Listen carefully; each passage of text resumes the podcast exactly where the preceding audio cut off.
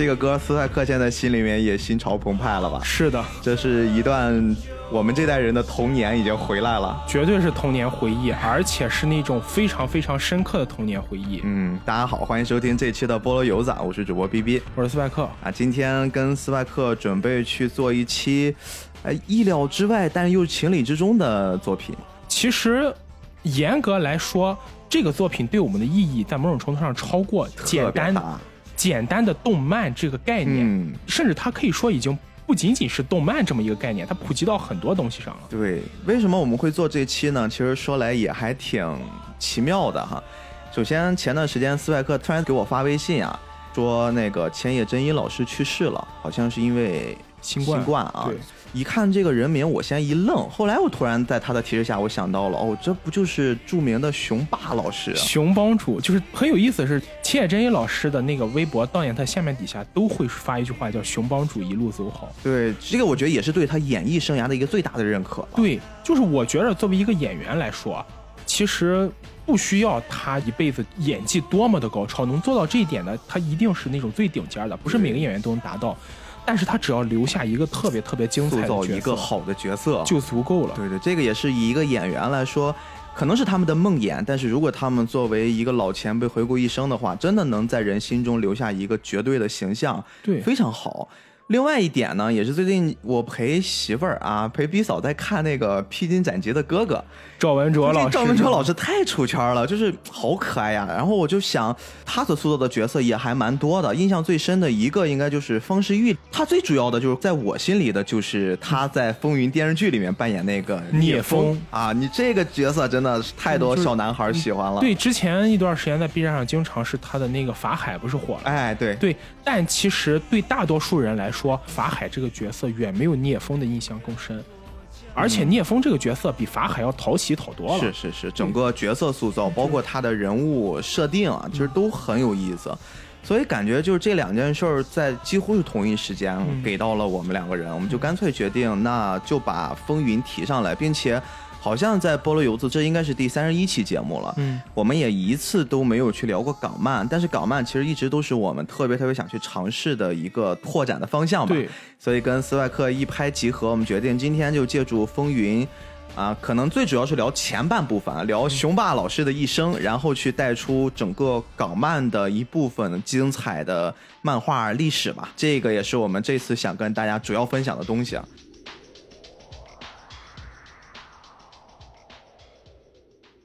哎，斯派克其实今天准备的还蛮多的，我看你最近还很兴奋啊，做这件事。呃，严格来说，我自己是一个港漫迷，就只能说迷，因为喜欢看港漫，不能说很精通。但是我看的港漫的数量其实不亚于日漫，当然。我看港漫可能和大多数港漫迷是一样，都是通过真人入口的，很奇怪哈。你像我们如果看日漫，大多数都是通过动画入口，最多看个漫改。对，看个漫改。但是港漫呢，大部分人其实看了真人版。嗯，这里就要感谢著名的郑伊健老师。郑伊健老师呢，就是属于那种，就是大部分人认为，如果漫画改编成真人会非常拉胯。前几天在群里好像跟朋友也聊到过这件事，很多人会觉得，哎，改编成真人干嘛就很讨厌，让人觉得不喜欢。但这个时候，当你提到郑伊健这个名字，你就会说好，改的好，钟伊健老师去演，我就一定会支持。感觉从漫画里走出来的一男神啊，演什么都好像很像。钟伊健这个脸，他不是那种通俗意义上的帅，他是太切合港漫那种画风了，就简直就硬朗，还有线条感。所以说，就是比如我最开始看港漫，看的是《中华英雄》，钟一健老师的。然后看的《风云》啊，他也演过《风云》电视剧电影版。对，当然最出名的就是《古惑仔》浩南哥，铜锣湾只能有一个浩南。Respect，Respect。对，就是如果一个电影的台词到了这种大家都能耳熟能详的程度，这个人其实也就能证明这个人本身演技，也侧面证明了这种文化的影响力。嗯。这些电影之所以会选择改编港漫，从一定程度上也是确定了港漫这种风格一定会被人喜欢，而且绝不仅仅是香港人会喜欢。嗯，呃，那我们要聊港漫呢，首先就要聊聊港漫的发展史。其实港漫它起源非常早，差不多在当年英国殖民香港的时候，那个时候其实就有了一些香港漫画启蒙了。哦，是吗？这么早啊？非常非常早，大概是在二三十年代。但那个时候的香港漫画呢，大部分就跟咱们大陆的小人书是一样的。啊，我们其实小人书某种程度上也可以算是漫画。我小时候也是属于看小人书长大的那代人。如果你从广义的角度上来讲，小人书它本身就是通过有图像有文字，其实也就满足了漫画的特点。那个时候香港人看漫画跟咱们八十年代看小人书是没有什么太大差异的。哎，这个点是不是可能也跟当时就中国人的接受文化教育也有关系？因为早期可能。你说不是每个人都能上得起学的，不是谁都认识文字的，他们只能通过图得到一些信息或者娱乐的方式。然后包括小人书也有图文结合，它一定程度上可能会帮那些没有太多文化底蕴的人也能去接受一些信息，或者是接受一些文字性的知识。是这样，其实是这样，因为那个时候香港整体教育率普及也并不是很高，大家喜欢看漫画，其实要胜过看文字。而且大部分人对漫画里的那些文字会刻意描述的很简单，大家基本上都能读懂，就言简意赅那种。而那个时候的港漫，它的题材大部分也都是中国古代的传统故事，比如说什么《白蛇传》，嗯，然后《水浒传》，或者什么《隋唐演义》，就这些东西了，就是大家都知道那些传统的画本，只是把它改编成漫画形式给人看。这个时候虽然说是港漫的起源，但以咱们现在角度看，也不能算是完完全全的港漫，因为这个时候。它只有市场还没有形成一个正式的产业链。嗯，什么时候港漫真正开始诞生了自己独家的这种风格呢？差不多是在五六十年代。这个时候，因为当时抗日战争结束了，香港经济在战争之后呢又产生了一波复苏。因为大家都知道，战争之后打烂了原有的经济结构，会有一波经济的复苏。而随着经济复苏，人民生活水平上去了，那么大家对于娱乐产业的要求其实也就更高了。嗯，如果说之前二三十年代那个时候，整个世界还是一个非常混乱的阶段，大家只为了活着，没有心情去考虑这么多精神方面的需求，活着就已经很艰难了。生存到生活转变了。对对对，这句话很好，生存到生活转变。那么这个时候，大家对文娱产品的要求就开始上升了。这个时候，我们熟知的 TVB。这个这个很厉害了。TVB 当时，当然这是多说一句啊，TVB 在那个时候就已经出现了，包括什么邵氏影业、英皇，对英皇，对，就这些东西出现了。香港电视机开始普及，嗯，但是呢，电视机普及的这段时间，它毕竟还没有到每家每户。那么这个时候，大部分人退而求其次。就会去追求其他精神上的一些享受，漫画就重现在大家面前，也是属于等于说一个时代的产物。对时代，而且你刚刚说这个时间段，我记得其实日本漫画也差不多在这个前后开始盛行的，因为它是六十年代，基本上日本人也开始去很享受这件事儿了，也是有一些关系吧。对，其实也就是大家对文化和审美的需求增长，但这个时候社会的硬件。一些传媒技术硬件和传媒技术又没法完全满足所有人的需求，嗯，那么就一定会有人把大家的需求这块填补上来。也就是说，大家需求什么就会出现什么，而出现这方方面，如果不是最高层的顶尖的需求，那么就会有次一等的需求来填补。跟咱现实也很相似，哪里有需求哪里就有市场。就像我之前虽然比较不喜欢抖音和快手，但仔细想想，其实他们存在。跟当年香港漫画、日本漫画出现也是填补那个漏洞，异曲同工之妙。对对对对。为了伴随这群香港市民的审美需求，那么香港漫画也就从以前的那些什么才子佳人传统故事，慢慢转变成了一些生活上的东西。就比如在六十年代，香港有一套非常著名的港漫，叫做《财叔》。为什么叫财叔呢？因为这个主角叫老财，财宝的财。因为香港人的习惯就是叫那些年长的男性叫某叔嘛，阿叔，对对对，阿公这些。对，所以说叫财叔。财叔是一个四格漫画系列，它就是最早那种漫画形式，四格漫画，一格一格讲故事，它每格都有一个短片。而才叔这个故事就是讲的才叔这个人年轻时候是如何抵抗日本人入侵的，是个抗日老英雄的故事。哦，那段时间内，像才叔这一类的漫画非常火，香港漫画就开始慢慢走上历史舞台了。这个时候出现了一个人，让香港漫画真正开始向着体系化发展。这个人呢，就是我们不少港漫爱好者都知道的黄玉郎黄先生，黄总。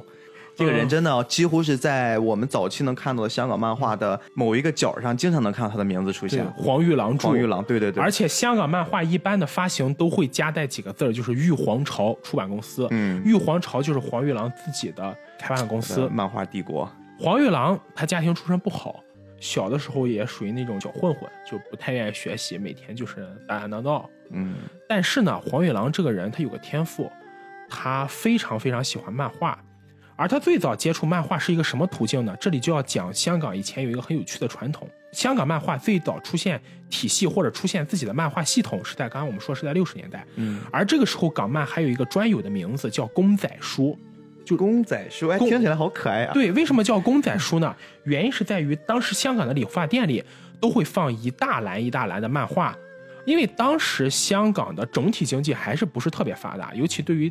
中低层的人民群众来说，他们收入也不是很高，而偏偏香港的理发业又比较发达，也就是说，在香港理发收费是比较高的。托尼老师在那个年代很受欢迎，很受欢迎。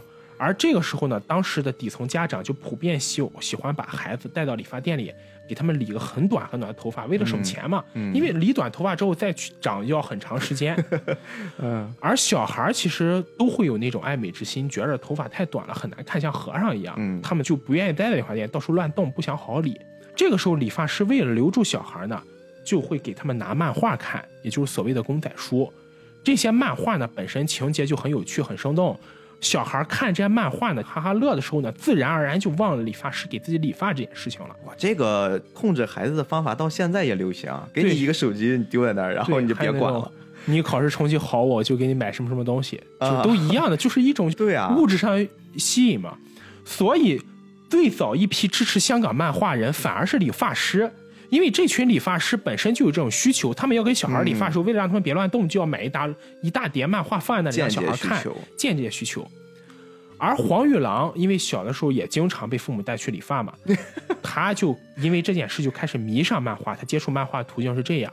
但是黄玉郎自己脑筋很活，他发现了既然有这个途径，而香港漫画当时又是一个野蛮生长期，没有什么固定的这种模式，他不是说就是那种，就像日本漫画一样很快成为一个那个时候画漫画，在黄玉郎真正开公司正式要准备走漫画这个行业的时候。那个时候的漫画家都是类似为爱发电这种方式啊，就自己画，然后自己找地方去。对，自己画，自己找地方刊登，也不能说为爱发电。当时还是有人通过这个赚钱的啊。但是呢，就是形成一个产业。到它毕竟没有形成一个产业链，大家都是各自为战。嗯。而这个时候，黄玉郎呢就发现了这一点商机，他就觉着，既然我自己很喜欢看漫画，我又喜欢画漫画，那么为什么我自己不去做一个这样专门出版漫画的出版社？因为当时的香港漫画。它没有一个固定的出版社，它基本上都是画手画完之后去找印刷厂直接复印，印出来多少份之后就去卖给那些，尤其是像理发店这种对这有硬性需求的地方，甚至有很多都是那种印出漫画之后是直接卖给那种租书屋。哦，我因为，我不知道你听没听说过那种租漫画看的租书屋？以前小学门口都有，对，都有。香港当时也有租书屋会卖给这些，他没有一个专门的漫画发行和出版社。黄玉郎当时就脑筋一动，就想这样做一个出版社。但最开始的黄玉郎创业非常不成功，最开始做应该是连续创业四次还是三次都很失败，因为说实话，作为第一个吃螃蟹人，大家不认可这种形式，很而且很多漫画家呢。他觉得我自己找就能卖出去，我不需要你一个出版社帮我发行。那找你发行就是也没有什么好处，还得把收入跟你分成。你看，这不就是现在 MCN 和创作者之间的这个你争我夺？对，不就这个思路吗？黄玉郎他自己可能会觉得做起那么一个系统来，会让这漫画家有更好的收入。但漫画家不吃你这套呀。嗯，就是大家觉得我已经有这个收入，我何必还要找你找个第三方呢？还麻烦。这个时候呢，黄玉郎就变了一个心态。他就在思考自己为什么总是创业失败。后来他想出了一个原因，因为他的出版社只去跟其他的漫画家谈，等于把其他漫画家的发售权拿到自己手里，而这样对方难免不信任你。那么怎么做比较好呢？我的出版社有一套我自己的作品来发行。哦，只要从我去签外面的创作者，到我自己来培养创作者，对，到我自己培养创，甚至我自己就是一个创作者。黄玉郎自己也会画漫画，他也能画，他自己又能画又能出版。那么黄玉郎就一想，与其我去找外人谈，外人又不接受我，为什么我不自己画，自己发行出版？自己有 IP 了，我自然可以吸引别人加入我这个团队。当我自己有了自己的 IP 的时候，别人自然就会慕名而来。而我自己手里有了大 IP 的时候。那么这个时候我再去跟别人谈，我就有底气。嗯，这个时候黄玉郎就在构思要画一部什么漫画呢？其实黄玉郎之前画过一些漫画，像什么小魔神、小济公这些呢，大部分都是四格漫画，就像我们刚才说的一样，它是一些短片，虽然销量很好，但它没有一个固定的体系。因为幽默类漫画可能大家也都知道，就是你看的再多，其实也就那样，它不会让人产生一种很强的归属感或者很强的这种阅读欲望，因为。四格就已经把故事结束了，你没法再继续延伸。而黄玉郎这个时候就想，我是不是要做一个超越香港漫画格局的东西，做一个真正学习日本，当时日本漫画已经发展起来嘛，学日本那样讲述一个世界观、一个大背景的这么一个剧情类的漫画。因为六十年代香港的治安也不是很好嘛，殖民政府嘛，肯定不会对当地人有什么太那个的地方，只毕竟是来赚钱压迫的，他不会管这些，只要你经济好，治安怎么样我也不管。于是香港黑恶盛行。官匪勾结，这个大家也都知道了。就很多香港漫画里有黑帮作品，香港电影、香港漫画里都会反映出黑帮现实。而荒野狼又灵机一动，既然香港有这么多黑帮的故事，这黑帮又是横行一时地痞流氓，地痞流氓为祸不浅，那么我为什么不去写一个惩奸除恶的英雄故事呢？黄玉郎就写了一个惩奸除恶的英雄故事。他最早给这个故事起名叫《小流氓》，一个英雄故事名字叫《小流氓》。英雄故事叫《小流氓》，但发行了一段时间之后呢，黄玉郎发现反响还不错，很多人来看。这个时候，黄玉郎就觉着我要给他改个名，让他更成系统一些。于是他就给这部漫画改了一个名，这部漫画的名字叫《龙虎门》。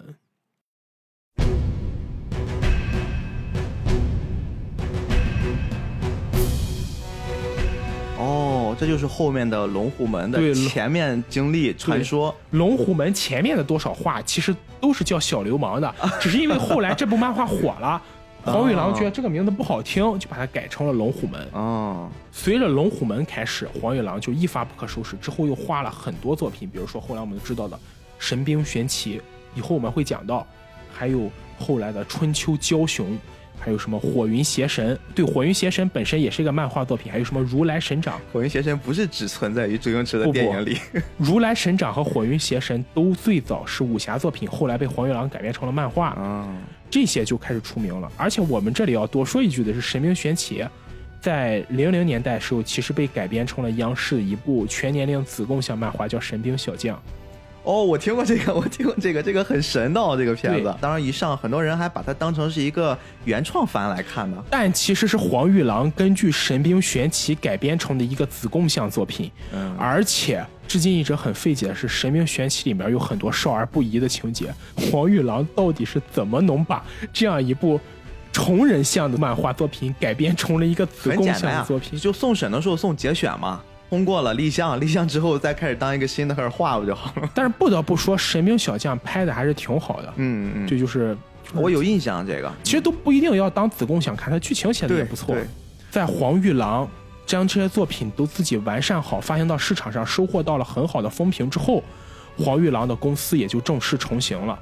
大概是在八十年代左右，黄玉郎就成立了自己的公司，叫玉皇朝。嗯，很中二的一个公司名字。你听这个名字就知道，黄玉郎这个人野心其实蛮大的。嗯，就他想把自己打造成香港漫画中一个王朝式的东西。但其实黄玉郎并不是在说大话，因为七十年代末到八十年代中旬，黄玉郎也确确实实实现了香港漫画的最大化。就那个时候，你去看香港漫画市场上的作品，你会发现有七成都是玉皇朝公司出版的。所以说，它也就等于垄断了香港漫画这个市场了。这也基本上香港漫画要开始迎来它的巅峰了，巅峰时期了。嗯，当然了，就是我们一定要说的是，很多人对港漫其实有一个刻板印象，就是认为港漫中只有武打、打打杀杀这一类，一出来就是什么聂风、步惊云、大拳头，什么王小虎、王小龙、华英雄之类的。但其实不是，港漫在八十年代的巅峰期时代，其实诞生了各种类型的作品，比如。你能想到港漫中有少女漫吗？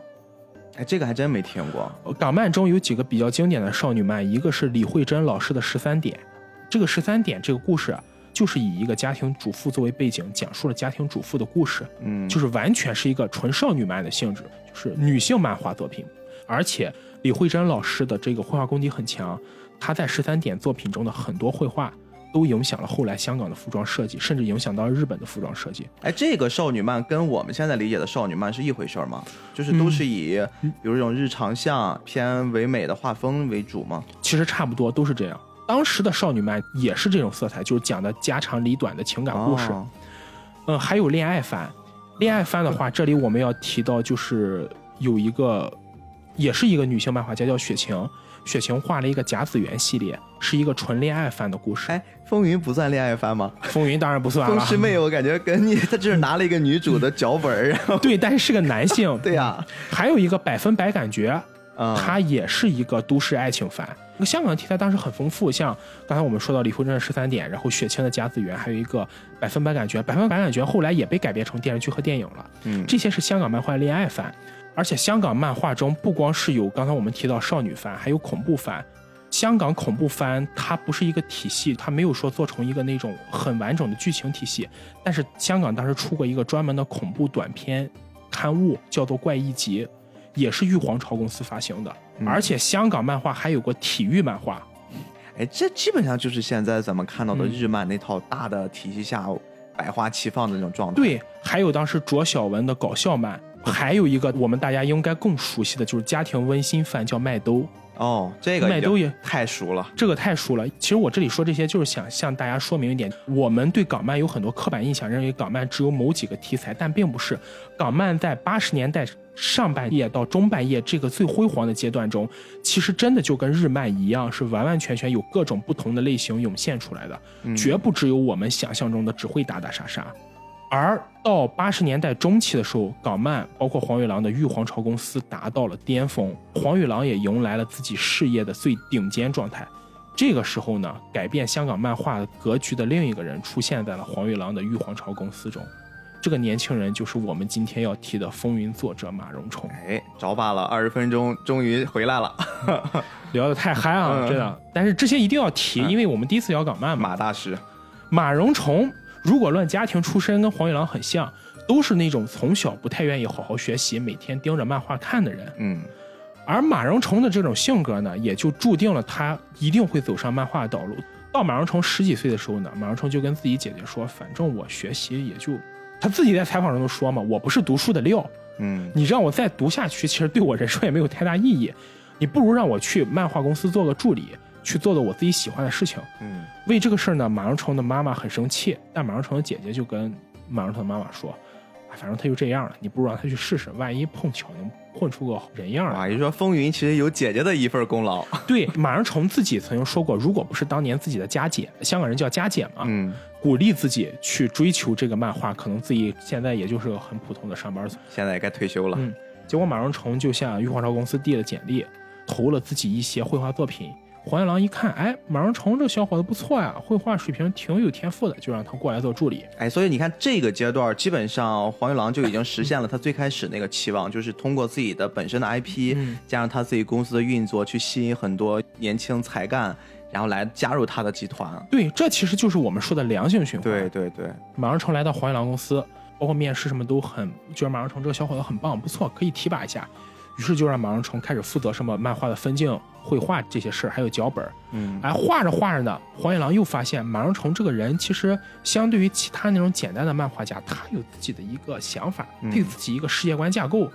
于是就跟马荣成说：“要不你就独立来绘制一部作品，你不要帮别人打下手了。”马荣成就说：“好啊。”于是呢，马荣成就绘制了自己人生中的第一部成名作。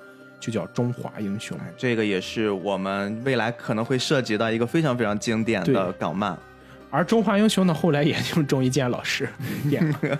哎，他跟郑伊健之间或许是不是也有那种互相的吸引啊？我估计马荣成应该是很喜欢郑伊健，点名要他有可能。对，就马荣成曾经说，就是我的漫画作品一定要请郑伊健来饰演。《中华英雄》这个作品最早还是以刊物的性质出版的，就像日本类似于《少年照部》之类的，香港呢就是玉皇朝漫画。然后发布之后，大家觉得哎不错呀，这部作品就是当时爆红，大家都挺喜欢看的。马荣成一听说这个消息呢，他也是有想法的人，心里就蠢蠢欲动，专门去找黄玉郎说，要不然那个黄先生，你就让我把这个漫画做成那种单行本啊，就是直接发行那种一本一本的，让大家去买，买着看。黄玉郎当时其实没抱多少心思，他也挺赏识马荣成的，说你想你就这样，反正就发一部嘛，就是也不会申请到多少经费，就也花不了多少钱。结果发出去第一套的时候，《中华英雄》大卖爆款，爆款就这当时成了爆款，很快被人抢购一空。黄玉郎一看这个情况，哇，这小伙子真的不错呀，于是就支持马荣成接着往下，就专门画《中华英雄》，一步一步往下画，嗯，然后就让《中华英雄》成为了八十年代中期玉皇朝公司的一个大 IP，就是爆款 IP。这个 IP 就当时其实压过了很多作品，但是呢，《中华英雄》火了，马荣成和黄玉郎两个人之间也就产生了矛盾。其实很多团队都难以避免这种情况，因为那个时候龙虎门的销量已经开始疲软，因为连载这么久，大家该看也就看腻，而且功夫类的作品嘛，就是你如果只是拳头打打杀杀，其实剧情你不太过关的话，大家很难吸引大家再看下去。这时候《中华英雄》正好换了个口味嘛。一方面他自己作品已经不太好了，另一方面，黄玉郎觉着《中华英雄》能赚这么多钱，他想把这个大 IP 握在自己手里啊。而马荣成商人思维来了，商人思维来了。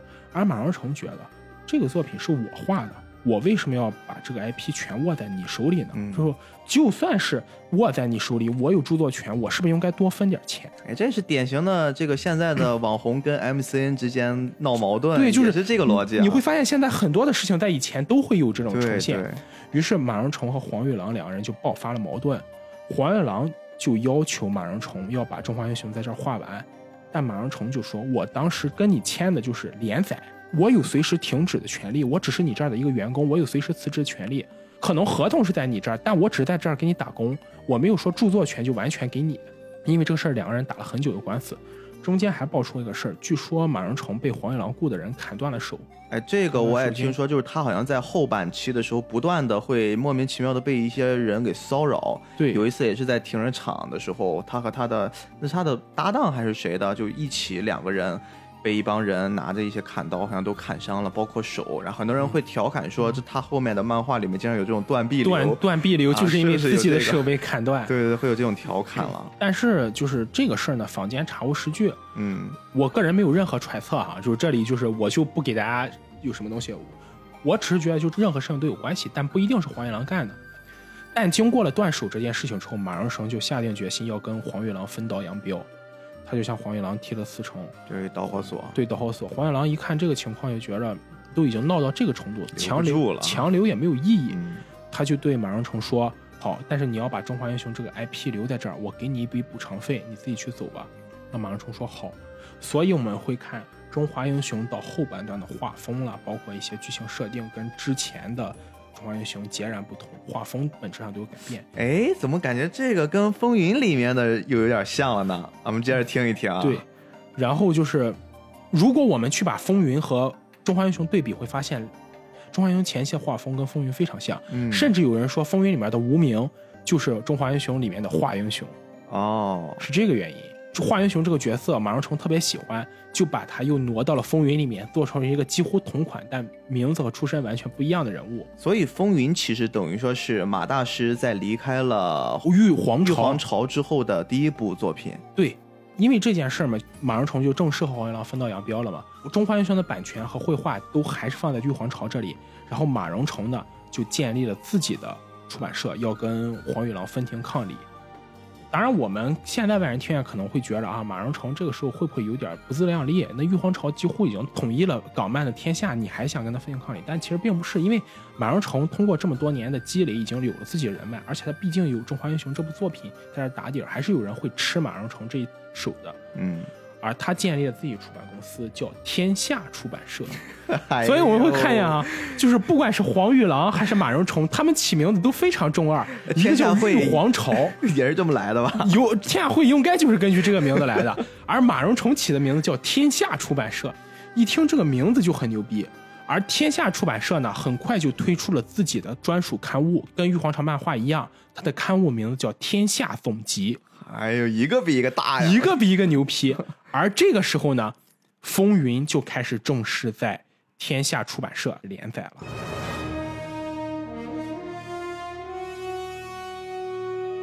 风云连载的时候是一九八九年，这个时候也就是港漫发展到巅峰，不仅是在香港，在东南亚，在大陆，主要是广东地区，甚至在日本，都有很多人非常喜欢。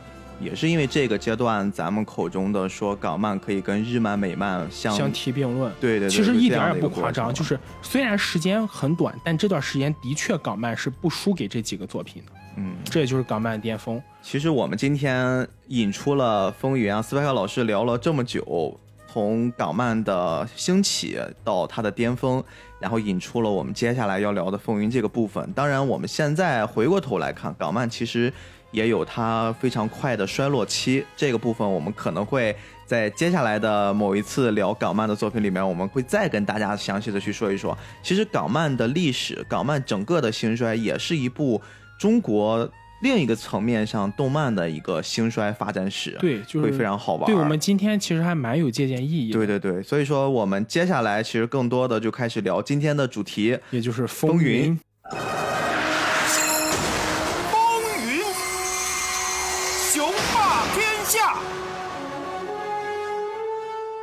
就在我们按下录制键之前，我跟斯派克老师突然想到，其实这次就以雄霸这个角色他的一生来展开。风云的第一个阶段啊，我们认为这个阶段其实也很像是港漫的从默默无闻到他可以跟日漫、美漫啊分庭抗礼的这样的一个过程。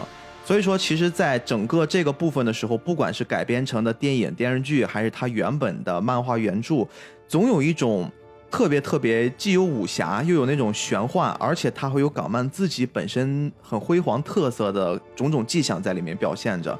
马荣成的这部作品之所以完成度这么高，还离不开另一个人啊，也是《风云》里面的算是前期的灵魂人物——丹青。丹青，如果马荣成作为《风云》的父亲呢，丹青其实就像是母亲一般的存在。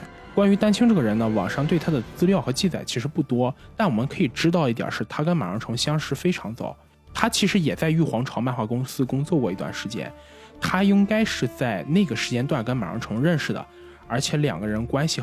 像是算是那种一见如故，就有点像我跟逼哥的意思，就是聊一次就觉得两个人很投缘。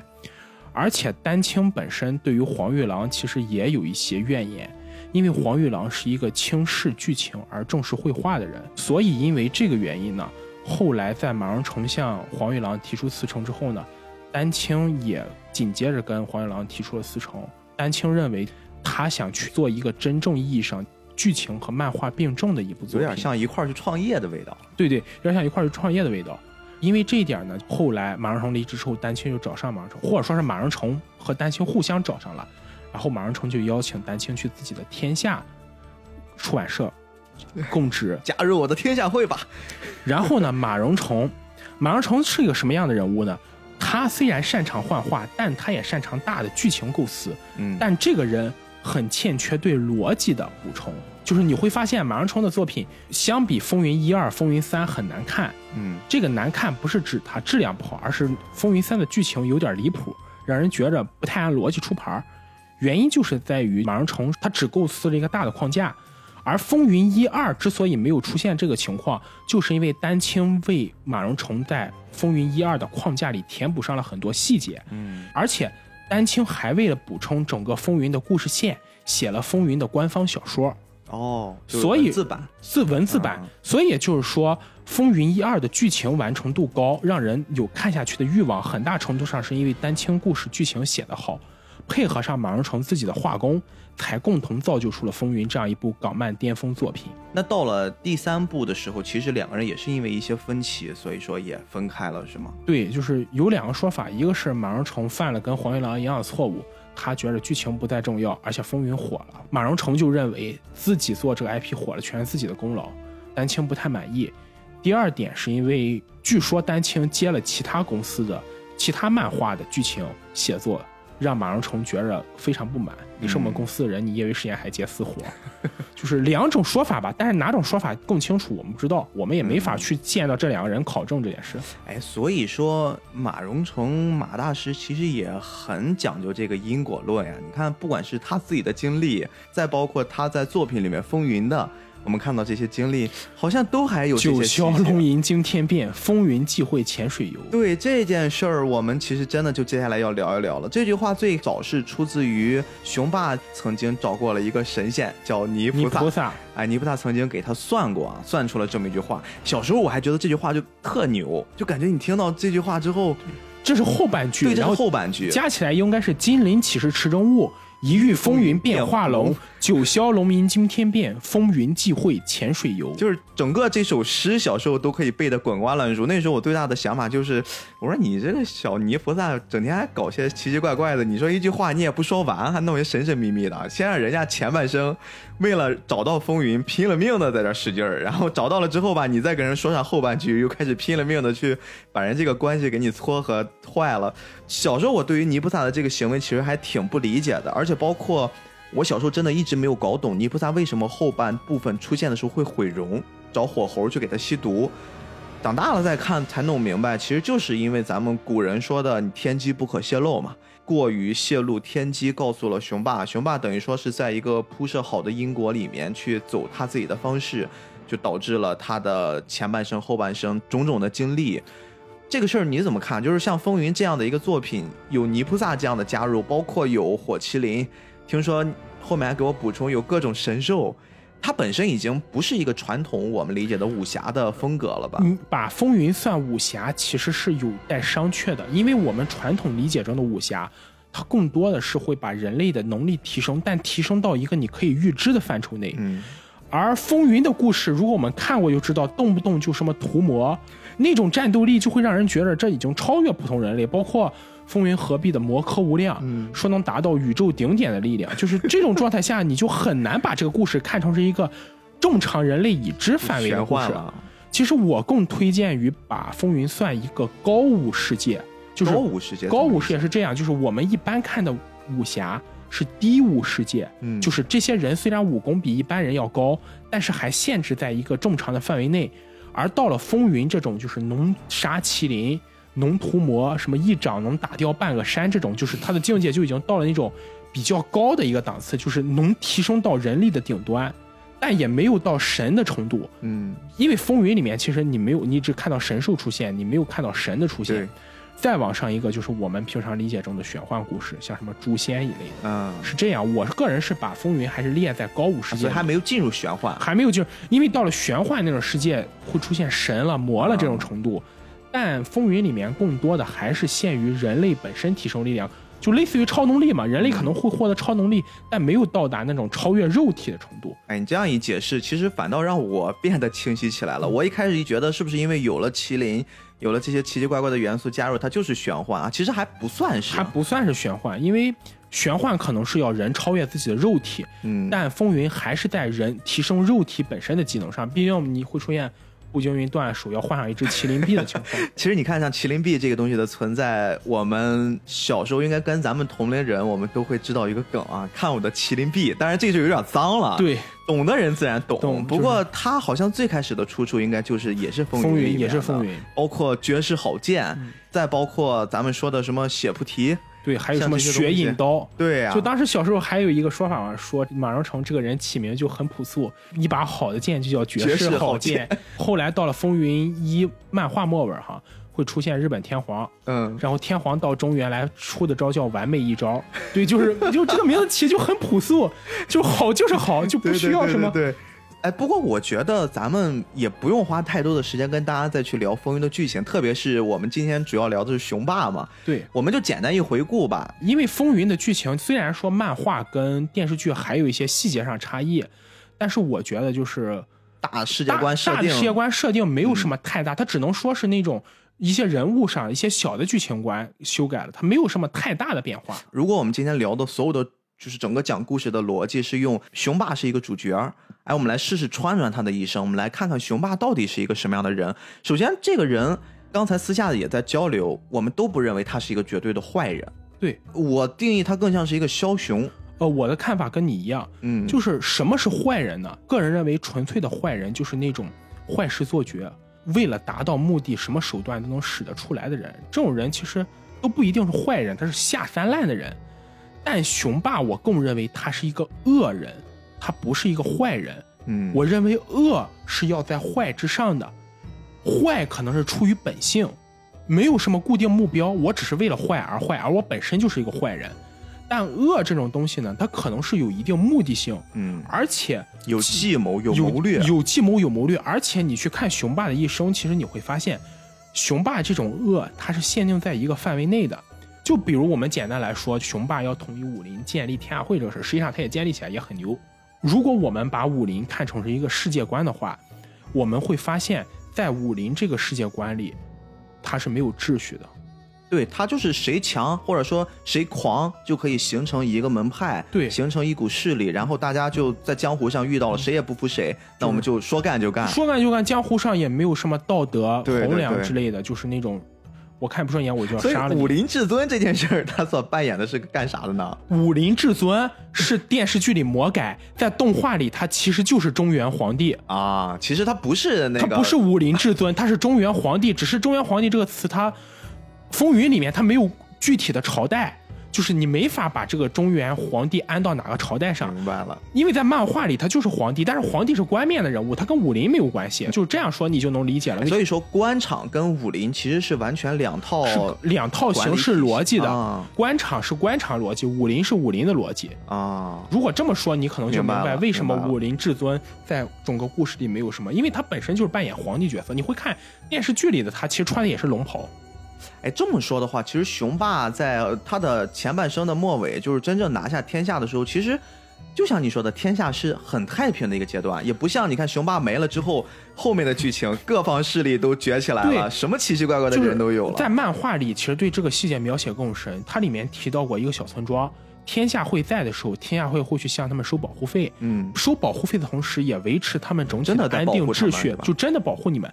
但没有了雄霸之后，这个村庄很快就被帝释天屠了。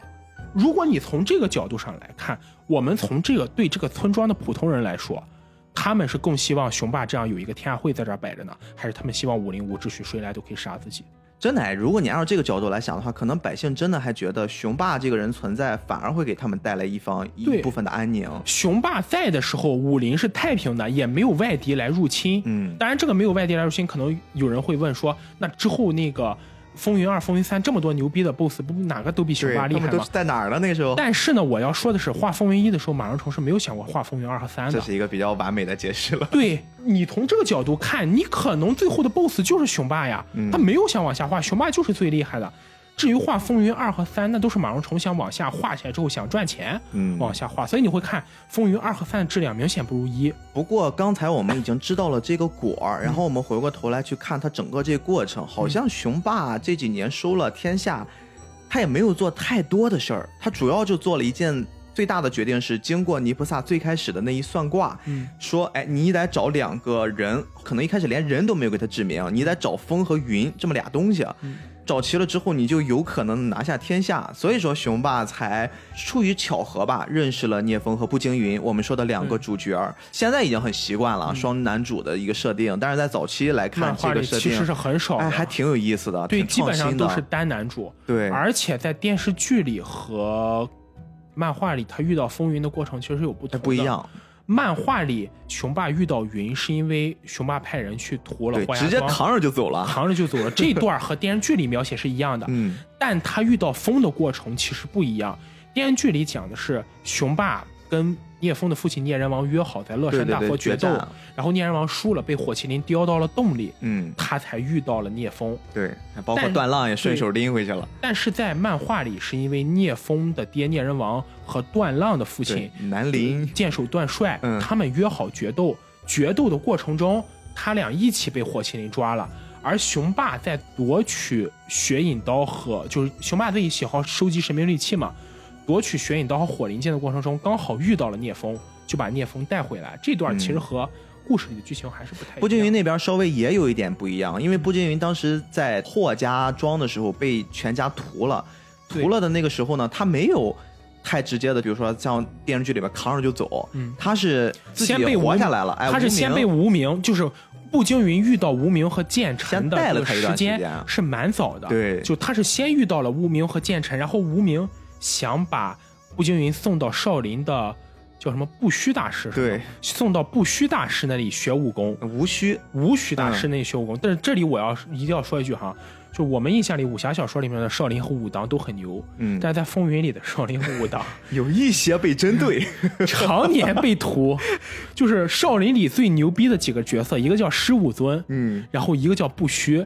这两个角色看似武功很强，但基本上都是那种 反正怎么说呢？因为他也会在少林武当里面去塑造了不少坏的形象，对他会有这种亦正亦邪在。各个门派里面，他都会平均的安放，这点儿也蛮公平的。你不能说你一门派我全是名门正派，就就一点坏的念想没有。但是我想说的是，少林和武当的战力确实很差，是这样。就是在风云里面，少林和武当就是虽然也名列什么十二精皇，但其实就是有点名不副实的感觉。然后再把这事儿拽吧回来，就是当雄霸认识了两个徒弟，包括他自己在早先收的那个徒弟秦霜啊。这三个人分别传授了他们九点九成的功力啊，虽然最后还留了那么一手，都藏了一招。对对对，然后这三个徒弟后半部分，我们看到雄霸在后十年快速的把天下给拿到手，他其实就是用了一招，就是我派我这三个徒弟，你们分别出去给我，如果愿意归降，那么你们就把他们归降回来；如果不愿意归降，你们就干他们，就非常简单，就徒弟出手。其实这么一看，雄霸还是个挺讲武德的人。对对，他不会赶尽杀绝啊。雄霸其实不会，你去看雄霸，无论是杀霍家庄还是独孤城、无双城，不是独孤城，就是无双城的独孤甲和霍家庄，就这些门派，一般都是我不愿意投降我才杀你。如果你投了，雄霸是不对你动手的。对，所以他的徒弟讲道理来说，十年的修炼应该也不至于武功有多高。当然，我们也说有大结构上的这个没有。衡量这么完整啊！但是你看那个阶段，他武功也没有多高，就靠三个徒弟就可以收服天下了。因为雄霸原则上是不会轻易出手的，他在早期也就出手过那么一次，是去偷袭那个泥菩萨，对，也就那么一次，穿着一身黑衣。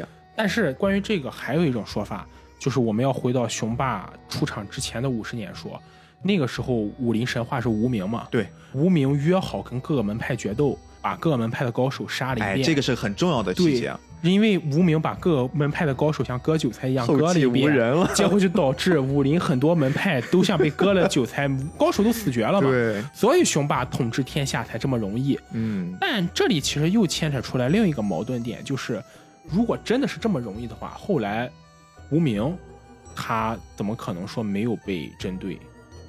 他一直可能也预料到这点了吧，自己就隐姓埋名嘛，都无名了都，对对，然后藏起来，假装一开始一直是装自己死掉了嘛，装自己在中华阁里隐居嘛，对对对对。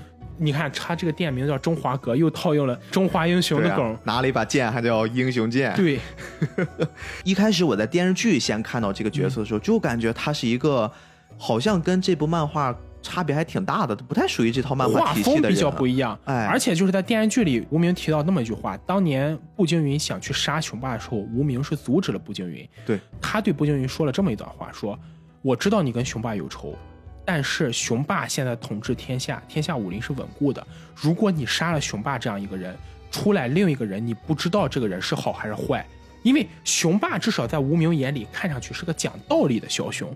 我觉得更多把雄霸当成反派，是因为他的立场跟我们的主角聂风和步惊云不一样。但是如果你跳出这个程度来看，就像无名说的，无名是一个投身世外的人，他心怀天下，但不愿意接触这种权利，对他就会觉得，哎。雄霸统治，我觉得还挺好的。我虽然把之前那些门派高手都杀绝，但是我觉得雄霸这个人挺讲道理的。对啊，所以他最开始就阻止步惊云去找雄霸报仇。所以为什么步惊云要跟雄霸报仇？哎，这个就牵扯到我们在第一个阶段一个比较重要的转折了。当雄霸基本上拥有了天下的时候。他就开始想到了尼菩萨当年给他算的那一卦的后半句，一直没有说。尼菩萨最开始只说了金鳞其实池中物，一遇风云变化龙，但没有提到后面的那半句。风云际会潜水游啊，这一潜水呢，给熊霸憋得够呛。我不知道熊霸是出于什么目的，他立马想到就自己脑补，他想到了一个解决方案，我只要把风云给分化了，不就好了吗？然后就开始了熊霸的这个 内部所以有人戏称嘛。风云这个故事最大的启迪是告诉我们不要迷信，就你过度相信封建迷信，就会出现一个很严重的后果。哎，真的是这样。你说如果熊霸他不去考虑后半部分的事儿，他本身其实对徒弟还挺好的，你想要的我都给你，就有奖有罚都非常分明。包括选堂主，你看人也不是说啊就你们三个了。还随便弄了一个假模假样的比武，但至少你会发现雄霸他表面功夫他是做足的，他没有说我直接，其实以雄霸的威望，他直接指定也没有人敢说什么。但是至少表面上看还是挺公平，而且聂风、秦霜、步惊云三个人实力也还在，就是靠实力赢上来嘛，对对吧？我也没想过，就是当时如果段浪真的跟步惊云打起来，步惊云会败，我觉得不至于。其实雄霸让段浪诈败，很大程度上是因为他要做好保证。但是步惊云的实力其实未必就比段浪差。对呀，我觉得你想想人，步惊云每天是正八经在练功的，段浪你就是一个管后勤的一个对小哥们儿。不管怎么说哈，反正从我的角度，我一直认为雄霸无论是从武功。还是管理水平上都算是一个非常不错的领袖。他就是因为听了一句封建迷信的话，到后面就开始各种分裂，这个分裂也挺恶心的。对，但这件事其实跟漫画中提到，或者是风云官方小说中提到雄霸的身世有关系。雄霸最早是拜了当时江湖上一个叫三绝老人的人为师。这个三绝老人一听这个名字嘛，就知道三绝哪三绝：掌绝、腿绝和拳绝这三个武功，就是天上拳、排云掌和风神腿。而这个三绝老人的最高级武功叫做三元归一，嗯，是不是会跟雄霸那个三分归元气很像？元气。但是呢，三绝老人一直认为雄霸这个人心术不正，所以他就不想把自己的武功传给雄霸，想传给雄霸的师兄叫熊武。哦，他还有一个师兄。雄霸有一个师兄，但这个师兄从来没出现过。但雄霸就觉得自己的天赋要比师兄高。嗯，我天赋这么高，为什么老师你不传给我武功？于是雄霸就索性一不做二不休，下毒把自己的老师毒死了。哦，他这么狠呀！雄霸是个很狠的人，所以我说嘛，他不是一个传统意义上的坏人，但他是一个恶人。就在这里，雄霸是一个为了达到目的，其实不太择手段的人。那那我就可以理解他为什么会对三个徒弟后面那么做了。然后雄霸把自己的老师害死之后呢，老师的武功秘籍还是被自己的师兄偷到手，然后师兄带着秘籍溜了。但无奈雄霸这个人天分非常高。他根据自己从老师那偷学的三元归一，自创了一套三分归元气。也就是说，三分归元气是一个由三元归一发源，但是雄霸自己自创的武功。嗯，所以你从这点就可以看出来，为什么雄霸在教自己的徒弟时候都会留一手，为什么雄霸会这么忌惮自己的两个徒弟和批语。说实话，不做亏心事不怕鬼敲门，做了亏心事，那么日日担心鬼敲门。如果你补完之前的故事，你就会了解雄霸自己可能心里也有阴影。哎，甚至我在你刚刚说这事儿，我再补充一点细节。你看，作为雄霸的角度，他可不是只是靠留一手这件事儿去分化三个徒弟，对他不会先用武力去解决这件事儿，他武力只是自己留一手，就真的到了不得不用武力的时候，你们每个人招式中的弱点，哎，老子来击溃你。他一开始先玩的方式是。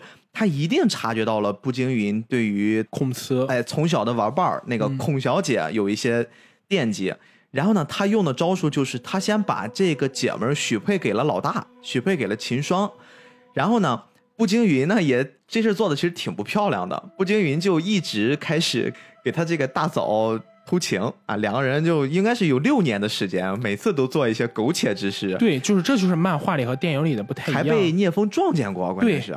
在漫画里的孔慈是很早就嫁给了秦霜，但是在电视剧里可能是他要许配的时候才会出这个办了一场仪式。对，但就是。故事里的孔慈是很早就在嫁给了秦霜之后，还跟步惊云之间有不正当的关系。问题是孔慈心里面其实一直想的是聂风。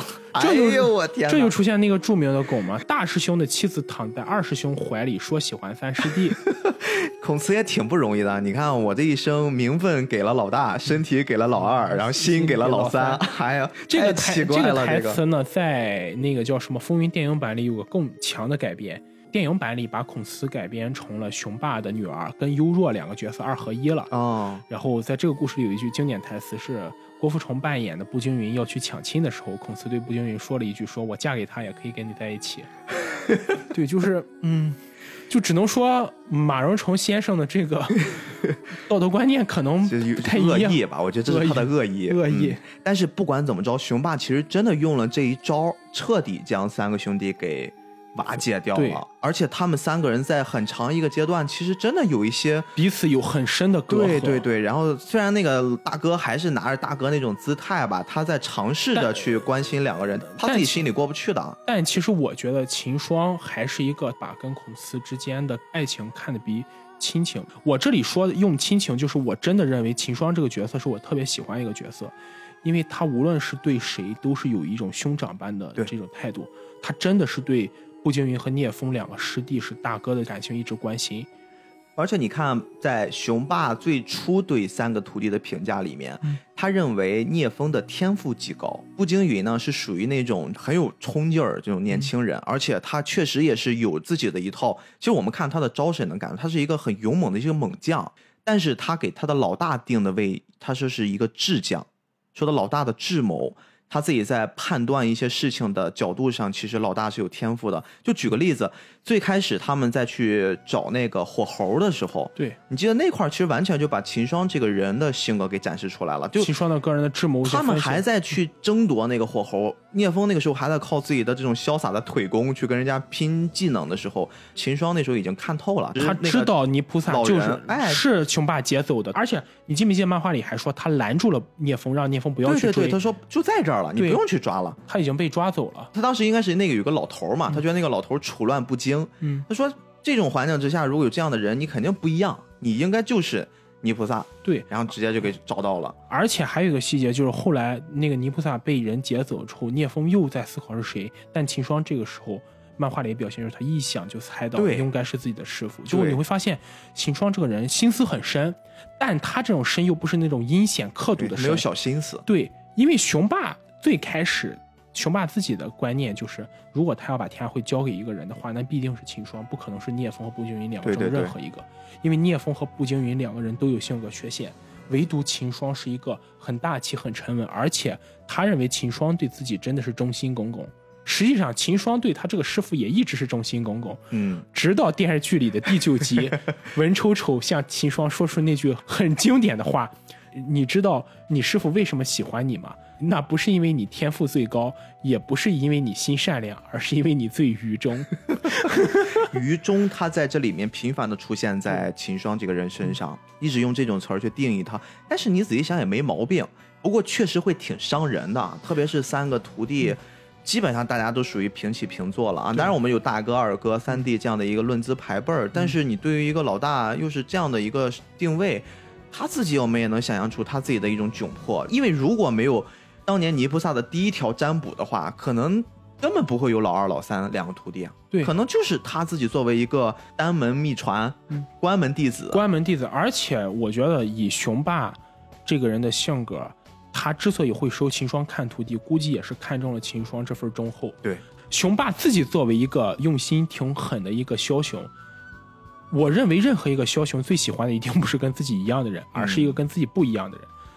雄霸恐怕也也会希望以后天下会传给秦霜之后，自己也能舒服的过养老生活，而且他也相信秦霜一定会这样。其实你会发现，这中间马荣成或者说丹青的编剧会有一种很深的宿命感。对，就是这些人都陷入自己的宿命之中无法自拔。这个宿命还包括在你看，当秦霜的老婆被人睡了的时候，他的表现和。步惊云那未婚妻吧，被那个剑臣睡了之后，他的反应其实完全不一样。对，很多人就说，你看吧，让你当年睡大嫂，自己遭报应了。我觉得倒不能用这种因果论套在他的身上，只不过就是从同样一件事儿上，不同人的处理态度上，我们就能看到不同人的性格在哪儿。步惊云确实是一个。比较冲的，虽然很多人都叫他不哭死神，但是其实他在整片里面应该掉眼泪的次数最多了。而且步惊云怎么讲呢？他是可能是雄霸的三个徒弟中就是用心最深的，因为秦霜我们不知道，有可能是从小父母双亡被收养。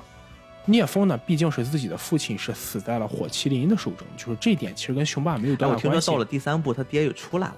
对，那是以后再说的事儿，以后的事儿。但是步惊云呢？他是亲眼看到自己的义父全家死在了雄霸的手里，而他这个义父对步惊云非常非常好。嗯，步惊云小时候曾经回忆过这么一件事：步惊云小时候不爱说话，自尊心很强。他在他的义父家里待的时候，其实是会被义父家的孩子欺负的。但这个时候，义父总会出来替步惊云主持公道，说：“惊云到了我们家就是我们家自己的人。”而且他的义父霍不天说。惊云，你在我们家待着不需要改姓，因为按照古代的话，你被别人家收养，你是要改别人家的姓氏的。惊云，你不需要改姓，你在这里住了，你就把这里当自己家，把我当成你爹就好。而且他还说要把霍家剑法的所有衣钵都传授给步惊云，因为步惊云天赋最高，他很喜欢步惊云，所以可能故事里塑造的步惊云是一个不哭死神，心态特别冷，他心肠很硬，但是面对自己的义父对自己这种关怀，步惊云是不可能一点感动都没有的。电视剧里这个改编，其实我觉得很好。他说：“今天义父大寿，我给他雕了这个东西，我要叫他一声爹，就说明步惊云在心里是真的认可了自己的义父了。对，即使是块石头也被捂热了。但就在这一天，自己义父全家都被雄霸派来人杀害。这个时候的步惊云，如果说对雄霸这个人一点仇恨都没有，那是绝对不可能的。嗯，所以我认为步惊云对雄霸的仇恨和对雄霸潜藏这种报复心态，其实从一开始就有。我再补充一下，我之前记得的一个小细节啊，他是妈妈嫁给了霍家嘛？对。然后呢，他当时就是还没有嫁之前，其实步惊云的经历也非常惨，父亲因为离世了，离世之后呢，其实他父亲没有离步渊庭。步渊庭是第三部《风云三》里面一个非常重要的人物，是重点就在这儿。因为当时所有人都说他父亲离世了，然后也包括给他父亲办葬礼。但是步惊云很小的时候他就觉得那个人不是我爹，所以他就没有哭，也没有闹。母亲就因为这件事儿会觉得，我靠，这孩子怎么这么没有人性，冷血，这么冷血。然后从此之后就对他冷眼相待，就每天甚至都不跟他说话。每天就管你两顿饭。其实这跟严莹，就是聂风的母亲严莹，对聂风态度完全不一样。虽然很多人说，就是严莹好像是在个人作风方面有那么点问题，但是你不可否认的是，严莹是一个非常非常称职的母亲。她很疼爱孩子。严莹不管说她在男女关系上有什么问题，而且这个东西我觉得也不是咱们可以用道德评判的。至少我在风云中看到的严莹对聂风的亲情，对聂风那份母爱是非常让我感动的。他真的是在什么时候都会想到自己的儿子，而相对于聂风来说，所以聂风虽然少年时代他经历过一些痛苦，但是聂风的人性是相对完整的。对，我们也能看从聂风长大之后待人接物上，他处理那些事儿上，他是一个挺。温柔的人，对对对，就是很细致的这样的一个处理方式。这点不得不说，就是可能郑伊健老师在《风云》的电影里没有特别多展示，但赵文卓老师在电视剧里把聂风这点展示的非常好。嗯，聂风是一个对谁都可以很关怀的人，非常心软、非常善良的人。但步惊云因为少年的经历，在这点上跟聂风完全不同。你想想看，自己的父亲从小离世，而自己母亲对自己又是那种。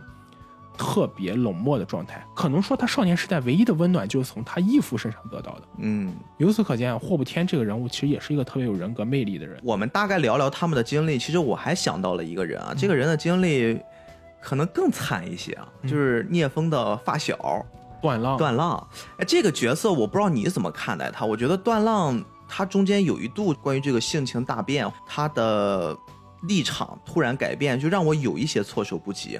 因为他小时候其实也无非就是一个很单纯的小孩儿，天天就站在佛脚下去量水，然后呢，也是因为意外吧认识了聂风，对，然后也是因为意外又失去了爹，也是莫名其妙的加入天下会，而且在电视剧版里面的段浪好像更惨，就明明什么也没有做错，跟自己的好朋友去了，然后呢，又因为自己好朋友名字带风字儿，然后就被。雄霸收成了三徒弟，然后说啊你他就站出来，那凭什么不是我呀？那小孩都会说这种较劲儿的话，被文丑丑就编啊，你就以后到 到后勤去干活。其实段浪真的有点被命命运愚弄的意思。如果我们不去看《风云二》哈，就是我觉得《风云二》对段浪塑造其实有点过火。他是个 boss 了，是吧？他是个他已经后最后变成了最终 boss，《风云二》最终 boss。但是如果你只看风云一的故事，你去看段浪这一生，其实段浪是一个悲剧角色。第一，风云一的段浪没有那么坏。嗯，风云一的官方小说中有一个剧情我记得很深，同样有一个算命的人当着他们的面说段浪说，按照你的手相，将来一定会跟聂风发生矛盾，就你们两个人一定会从小时候的迷信了吧？对小时候的这种，这个故事里充斥着封建迷信。一会儿还要说到这个。你跟聂风的关系一定会因为看你的手相，一定会产生一个很强烈的变动。你们俩一定会从原本亲密无间变成生死相敌。段浪这个时候做出一件事，他对聂风说：“我会把你当一辈子的朋友，你跟我也一样。”他拿出了刀，把自己的手纹划破了，叫断掌明示。这个细节给我的触动非常深。这是在小说里面，小官方小说里面的细节。这个细节对我触动非常深。因为这个时候的段浪，至少马上从从塑造这个时候段浪是一个把友情看到比什么都重的一个义气之人。他为了坚守自己跟聂风的友情，甚至把自己的手纹斩断。这是在孩童时期，还是他们就是已经成年了？已经成年了，已经成年的时候做出的事儿。早期的时候，早期的时候，那个时候的段浪是非常重视感情的这么一个人。但是后来可能也是因为种种经历，但是我还是觉得《风云二》在段浪塑造上有点过火。也就是我认为，如果按照《风云一》的故事来塑造段浪，其实段浪不该是变成后来《风云二》中的 BOSS 的形象。雄霸是真的打心眼里看不起段浪吗？你觉得？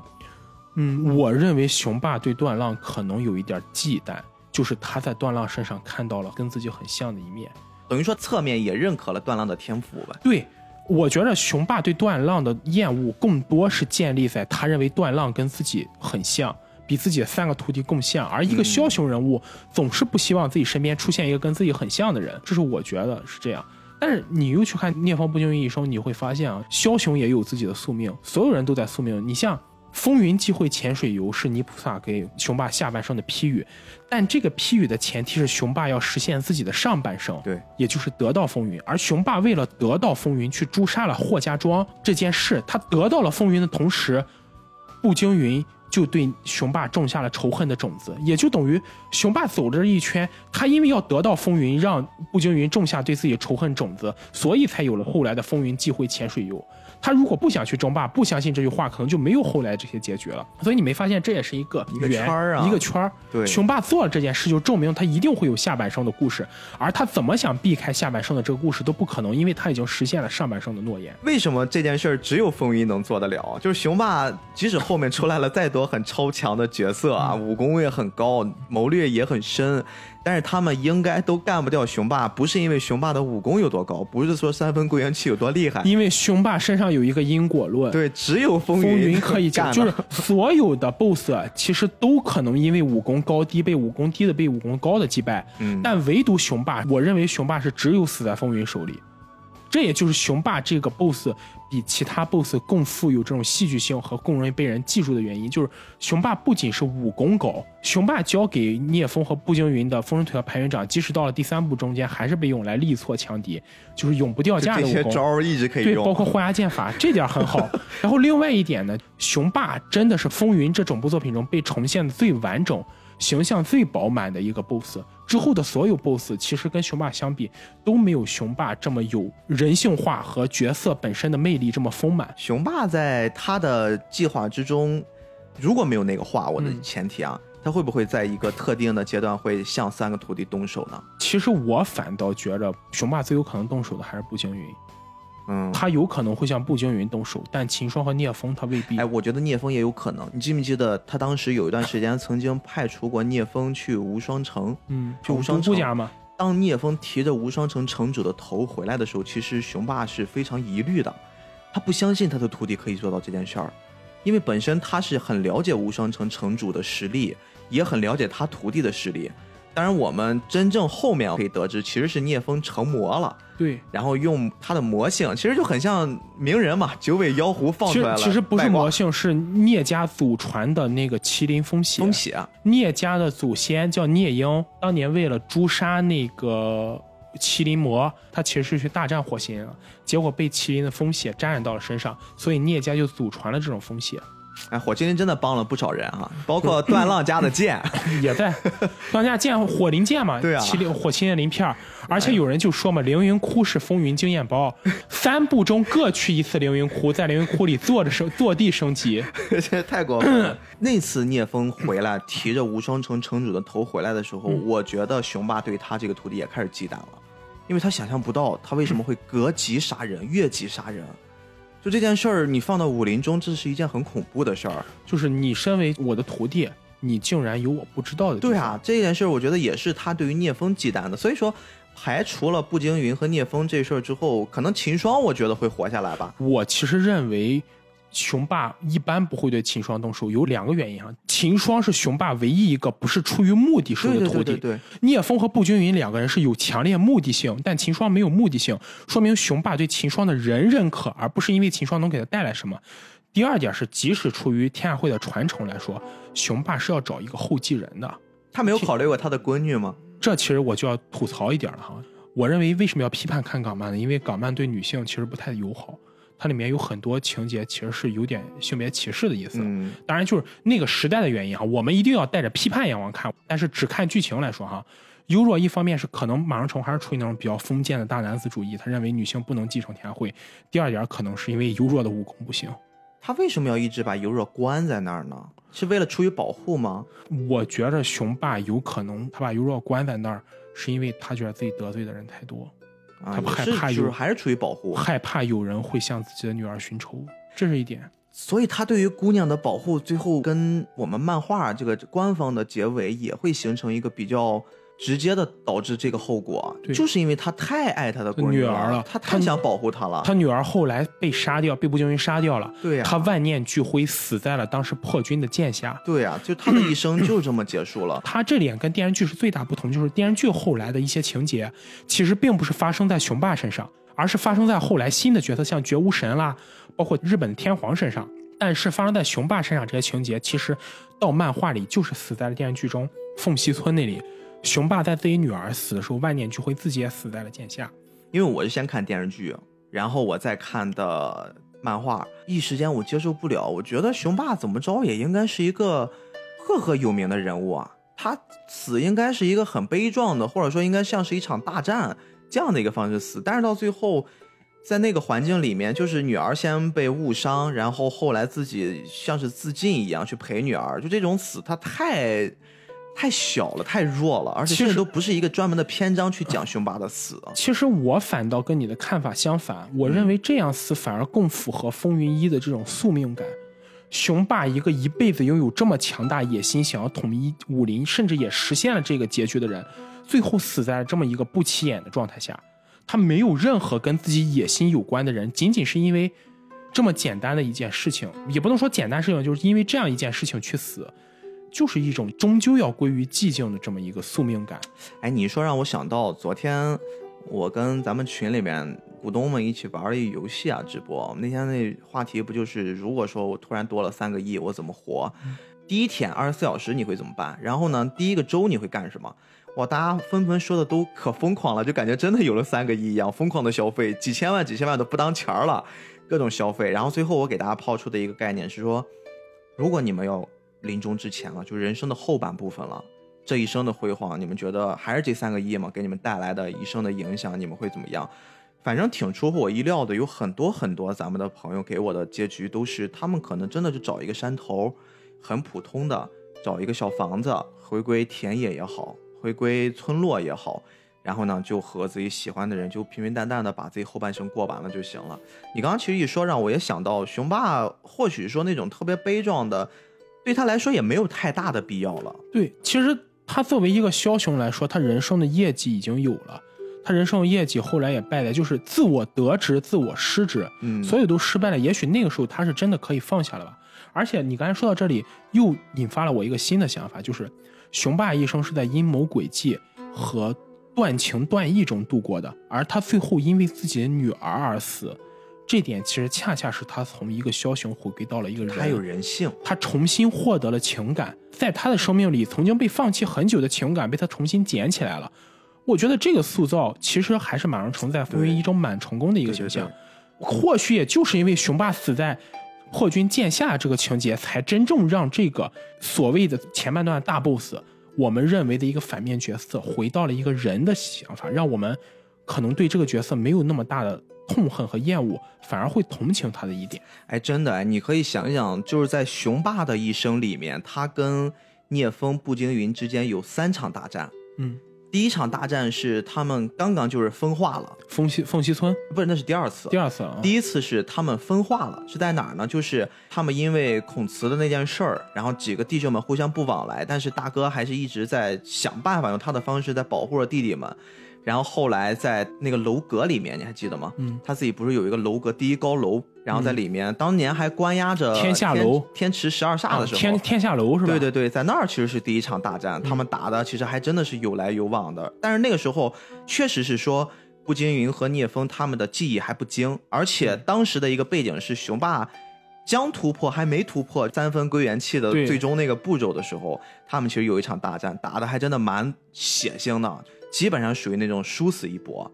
第二次大战是他们在凤溪村凤溪村啊，在那块儿的时候，因为也是断浪的出卖嘛，雄霸就带着一帮人，包括天池十二煞那些呃老弟兄们，然后就过来找他们事儿。那个时候其实天池十二煞也有点看热闹的状态，雄霸没有办法，等于被架在那儿了。对，决战的号角已经打响了，你们又不跟我上，我只能自己上去干。然后那个时候，步惊云和聂风其实也有那种重归于好的迹象，并且他们两人也分别都有了自己一段奇遇了。不过说真的，天十二煞，我本来还以为挺厉害，没想到这事 都很拉胯，就是 真的就是那种你听名字好像天十二煞挺霸气的，但真打起来就是那种一招秒。对，每个角色塑造一开始还感觉都有模有样，有鼻子有眼了，结果发现真的就是那种。哎呀，不重要，反正第二场大战也算是风云的一个初期的完全体了。你看武器也有了。对吧？两人的关系也好了，也开始懂配合了，不是那种纯靠自己单打独斗。所以说那场其实把雄霸打的还挺惨的，雄霸几乎是丢了性命。嗯，当然包括一些外在因素，咱们不谈啊，就是各种的机缘巧合吧，包括配合，雄霸和风云之间的第二场决斗其实特别惨，以至于第三场的时候，雄霸几乎是一个放弃的姿态，因为他在无名的劝说之下，基本上就是。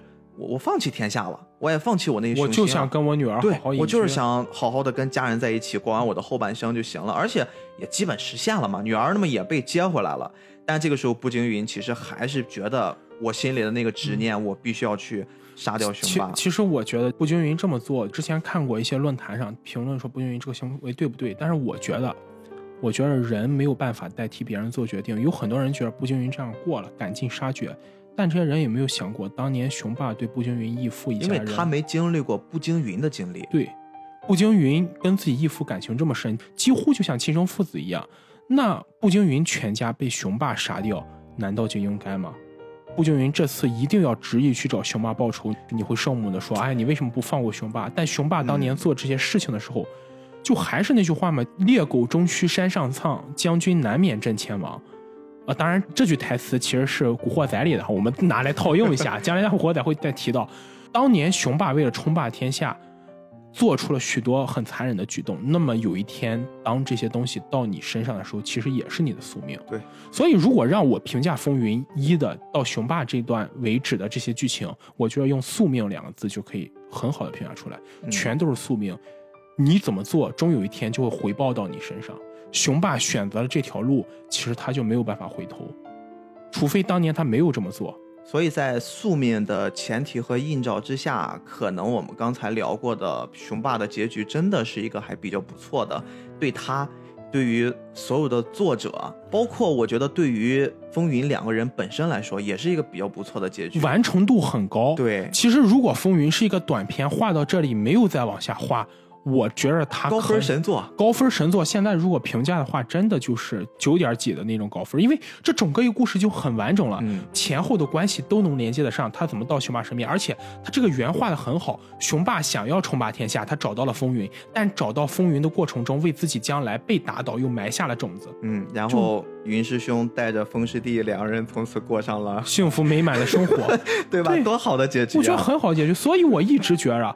风云二和三其实有点多余，嗯，尤其是风云三。风云三如果作为漫画，它的质量还是不错的，但是它毕竟叫风云，对，丢到风云大体系之下，大体系下你会发现，尤其是风师妹，一直不断的在拉胯。师妹，反正整个咱们现在聊下来，其实真的只是在聊了风云凤毛麟角的部分，包括今天我们其实聊的核心也不在于风云太多上，我们可能是借着风云的一个壳，我们从香港的漫画的。默默无闻到兴盛啊，巅巅峰这个阶段，为我们的这个系列做一个开章序曲，将来会聊到更多一些。对，包括其实你看，在咱们刚才聊的这一小段里面，也铺垫了非常非常多咱们还没有聊的，但是对整个风云这个系列有很大影响的一些细节，包括像啊无名的那个整个经历，建成的建成，我觉得这个后面可以好好聊。剑臣以后还可以聊这个角色，非常非常出彩。再包括关于。聂风的老婆们，步惊云的老婆们，对，还有之后以后风云二五里面会出现什么第十天啦，哎，包括什么怀空，对对对，这些人物都好。风云这个体系真的好多好多可以聊的。其实我们今天聊了这么多呀。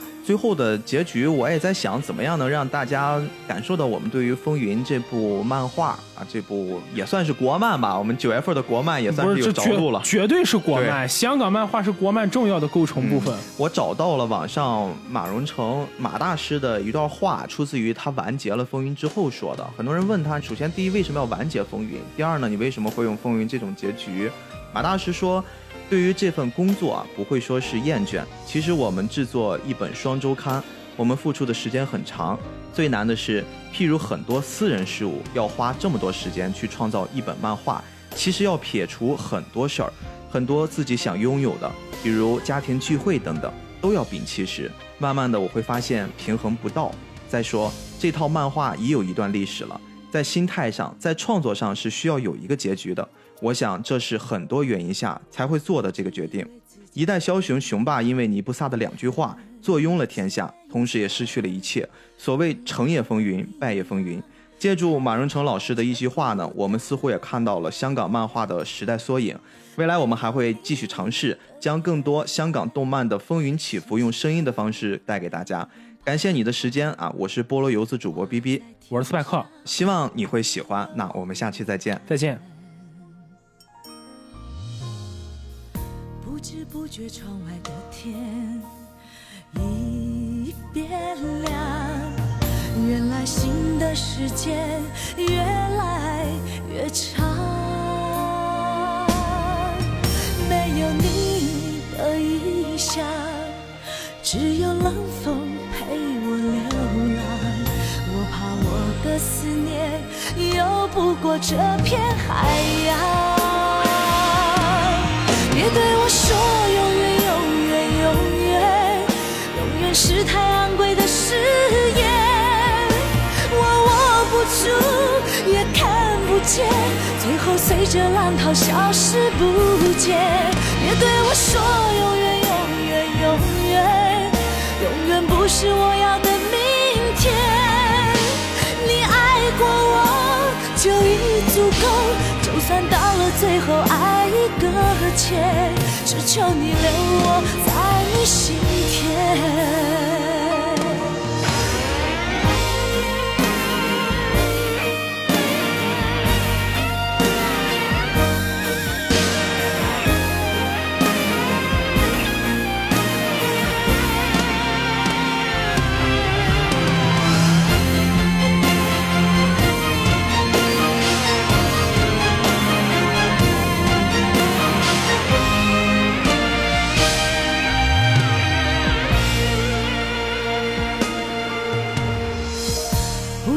觉，窗外的天已变亮。原来新的时间越来越长。没有你的异乡，只有冷风陪我流浪。我怕我的思念游不过这片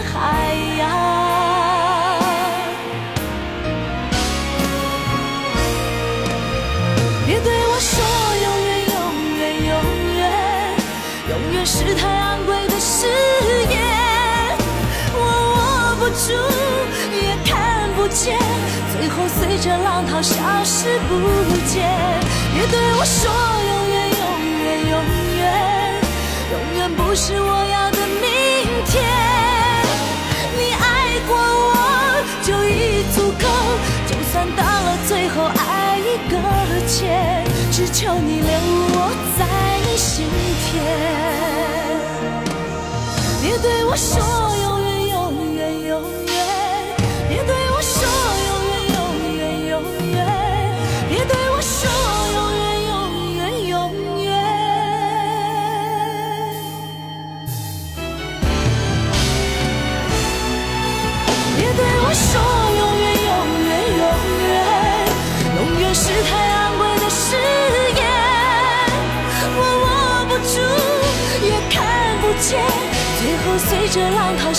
消失不见。